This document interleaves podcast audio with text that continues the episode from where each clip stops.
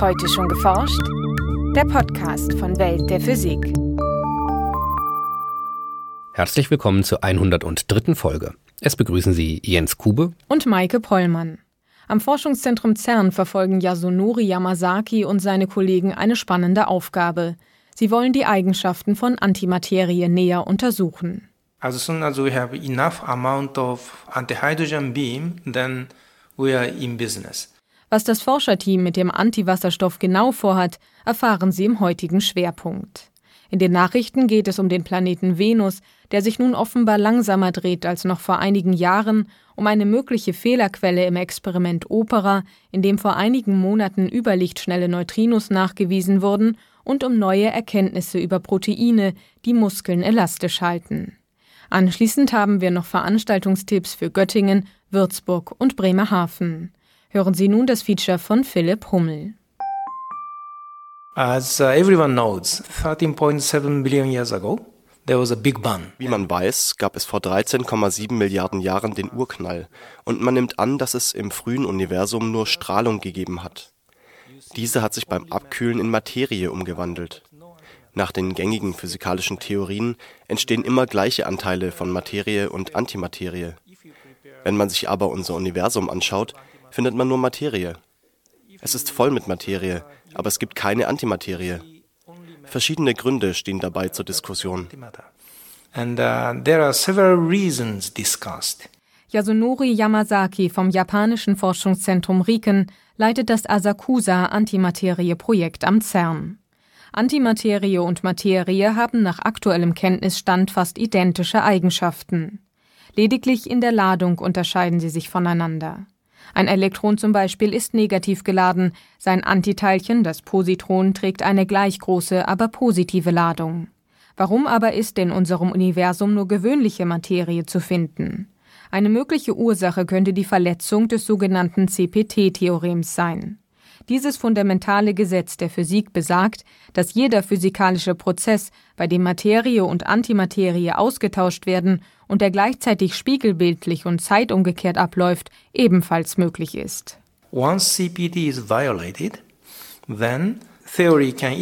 Sofern das CPT-Theorem verletzt ist, sagt die Theorie unterschiedliche Eigenschaften für Materie und Antimaterie voraus. Falls das Theorem aber erhalten bleibt, sollten sich beide Materiearten gleich verhalten. Masse, spektroskopische Eigenschaften, Ladung, magnetisches Moment, die Lebensdauer, sie alle sollten den gleichen Betrag haben. Im Asakusa-Experiment am Forschungszentrum CERN wollen die Forscher um Yamazaki nach möglichen Unterschieden zwischen Materie und Antimaterie suchen. Dabei vergleichen sie zunächst die einfachsten Atome der beiden Materiensorten miteinander. Wasserstoff besteht aus einem Proton als Kern und einem Elektron als Hülle. Bei Antiwasserstoff hingegen bildet ein Antiproton den Kern und ein Positron ersetzt das Elektron. Das Gute bei Antiwasserstoff ist, dass die Eigenschaften des Wasserstoffs sehr genau bekannt sind. Für einige spektroskopische Details bis auf einen Faktor von 10 hoch minus 15. Das ist eine sehr, sehr hohe Präzision. Sobald wir also die Eigenschaften von Antiwasserstoff kennen, können wir sie mit denen von Wasserstoff vergleichen. Uh, Wenn Antiwasserstoff andere Eigenschaften hätte als gewöhnlicher Wasserstoff, geriete das Standardmodell der Elementarteilchenphysik in Bedrängnis. Really das ist eine sehr ernste Angelegenheit. Wenn das geschieht, müssen die Theoretiker das gesamte Modell neu formulieren. Während Wasserstoff leicht zu beschaffen ist, müssen die Forscher den Antiwasserstoff erst aufwendig herstellen. Sie beginnen mit den beiden Bestandteilen der Antimaterieatome, also negativ geladenen Antiprotonen und Positronen mit positiver Ladung. An antiproton is prepared at CERN in at Geneva. Am CERN in Genf werden Antiprotonen hergestellt. Dort lenken die Forscher einen sehr energiereichen Strahl von Protonen in eine Probe aus Iridium. Bei sehr hohen Energien entstehen so Antiprotonen und Protonen. Dann fangen die Forscher die Antiprotonen und lenken sie in einen Ring, wo die Teilchen gekühlt und abgebremst werden. Die Positronen stammen aus einem radioaktiven Atomkern. In unserem Fall ist das Natrium 22, das ebenfalls sehr energiereiche Positronen abstrahlt. Wir kühlen diese Positronen und fangen sie ein. Schließlich haben wir dann kalte Antiprotonen und Positronen. Nun bedarf es eines äußerst seltenen Ereignisses, um die kalten Antiprotonen und Positronen zu einem Antiwasserstoffatom zu verbinden. Ein Antiproton und zwei Positronen müssen gleichzeitig zusammenstoßen. Uh, Man braucht eine hohe Positronendichte, um eine gleichzeitige Kollision zu ermöglichen. Sobald man diese Dichte erreicht hat, stoßen zwei Positronen im Feld eines Antiprotons zusammen. Dabei verliert ein Positron Energie und das andere gewinnt Energie hinzu. Das Positron, das Energie verliert, bindet sich an das Antiproton. Das zweite Positron nimmt die überschüssige Energie auf. Das nennt man eine Drei-Teilchen-Rekombination. Im vergangenen Jahr ist es einer anderen Forschergruppe am CERN auf diese Weise gelungen, über 300 Antiwasserstoffatome zu erzeugen und für mehr als 16 Minuten in einer sogenannten Atomfalle zu speichern. Yamazaki und sein Team wollen ihre Antimaterie ebenfalls in einer Atomfalle speichern, um sie anschließend mit Hilfe von Mikrowellen zu analysieren. Dabei machen sich die Forscher die magnetischen Eigenschaften der Partikel zunutze. Positron and antiproton both are made of a small magnet. Positron und Antiproton kann man als winzige Magnete auffassen. Es entsteht eine Energiedifferenz, je nachdem, ob ihr magnetisches Moment parallel oder antiparallel zueinander ausgerichtet ist. Das nennt man Hyperfeinübergang. Man kann diesen Hyperfeinübergang messen und mit dem von Wasserstoff vergleichen. Aber das Magnetfeld einer normalen Atomfalle würde diesen Übergang stören wir müssen also den Antiwasserstoff in ein feldfreies Gebiet bringen. So we need really to extract antihydrogen into a non-magnetic field region. Im Augenblick arbeiten Yamazaki und sein Team daran, genügend Antiwasserstoff für eine spektroskopische Analyse zu erzeugen, um ihn schließlich in einem Bereich ihrer Falle zu untersuchen, der frei von Magnetfeldern ist. As soon as we have enough amount of antihydrogen beam, then we are in business. Sobald wir genügend Antiwasserstoff haben, sind wir im Geschäft. Wir hatten eigentlich schon im letzten Jahr mehr Antiwasserstoff erwartet. Aber aus irgendeinem Grund ist uns das nicht gelungen. Im Moment glauben wir, dass es an der Kontrolle der Antiprotonen in unserer speziellen Falle liegt. Die Magnetfeldverteilung darin ist komplizierter als in einer gewöhnlichen Falle.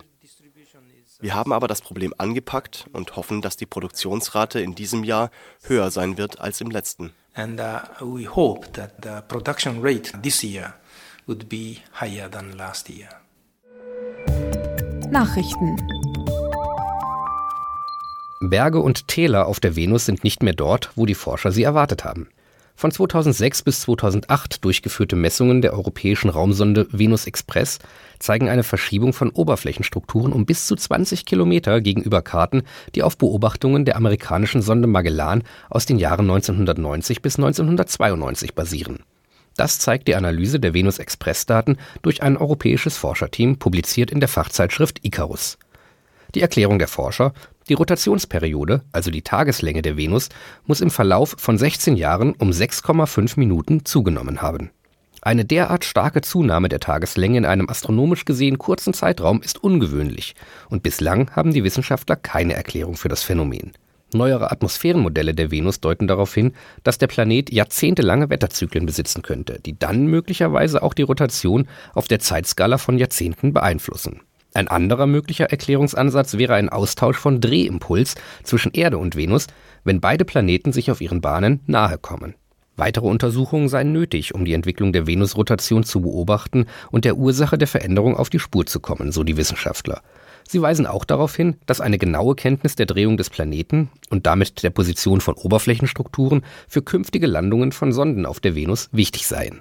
Im September 2011 ergaben Messungen des OPERA-Experiments, dass Neutrinos die 730 Kilometer lange Strecke vom Forschungszentrum CERN bei Genf zum Gran Sasso Labor in Italien 60 Nanosekunden schneller zurücklegen als das Licht. Schon damals waren viele der beteiligten Wissenschaftler nicht ganz überzeugt von dem sensationellen Ergebnis, das weitreichende Folgen für die Physik hätte, und machten sich auf Fehlersuche. Nun gibt das Operateam erstmals zwei mögliche Fehlerquellen bekannt, die die im Experiment gemessene Flugzeit der Neutrinos verfälscht haben könnten. Zum einen betrifft dies den Taktgeber der Hauptuhr, die die Forscher benötigen, um die Zeitmessung auf Senderseite mit der Zeitmessung auf Empfängerseite mit Hilfe eines GPS-Signals zu synchronisieren. Aus der Entstehungs- und Ankunftszeit der Neutrinos können sie so die genaue Flugzeit der Elementarteilchen ermitteln. Ein auf dem Taktgeber beruhender Messfehler sollte allerdings zu einer Überschätzung der Flugzeit führen, die Neutrinos wären demnach also noch schneller als bisher angenommen.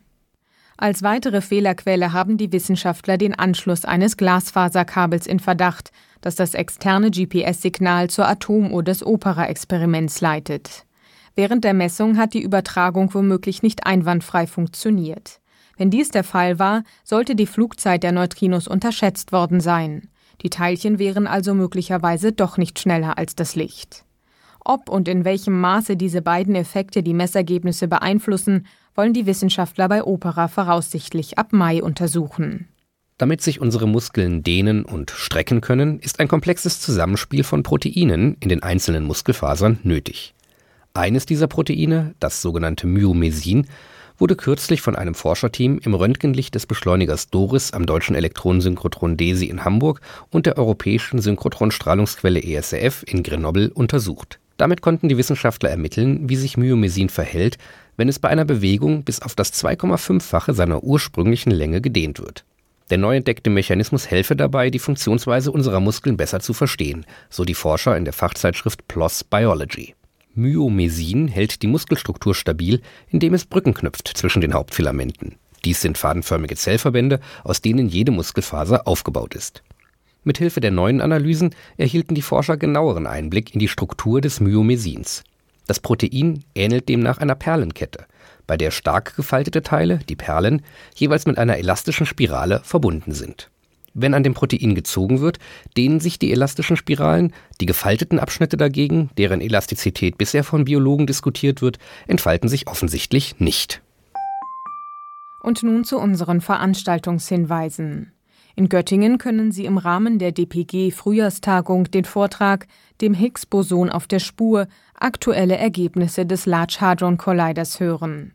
Professor Arnolf Quatt von der Uni Göttingen geht darin auf die bisher offene Frage ein, was den Elementarteilchen ihre Masse verleiht. Die Suche nach dem Higgs-Teilchen, einer möglichen Ursache, befindet sich derzeit in einer spannenden Phase. Die Veranstaltung findet statt am 29. Februar um 19 Uhr im zentralen Hörsaalgebäude der Uni Göttingen. In Würzburg hält Professor Dr. H.J. Hinrichsen von der dort ansässigen Universität den Vortrag Entropie als Informationsmaß, die Unordnung komplexer Systeme anschaulich gemacht. Dabei soll der schwierig zu vermittelnde Entropiebegriff anhand vertrauter Größen aus der Informationstechnologie zunächst näher gebracht und anschließend die Verbindung zur Physik hergestellt werden. Am 3. März um 10.30 Uhr im Max-Scheer-Hörsaal im Hörsaalbau der Naturwissenschaften der Universität Würzburg. In Bremerhaven nimmt Hans Oerter vom Alfred Wegener Institut die Besucher mit auf eine Expedition in die Arktis. Er stellt Beispiele glaziologischer Forschung vor, wie beispielsweise Eisdickenmessungen mit Polarflugzeugen, lange Fahrten mit Schneefahrzeugen oder das Durchbohren des bis zu 3000 Meter dicken Eisschilds. Am 7. März um 19.30 Uhr im Hörsaal des Gebäudes D am Alten Hafen 26 in Bremerhaven. Das war's für heute. Bleiben Sie wissenschaftlich und laden Sie uns auch nächstes Mal wieder herunter.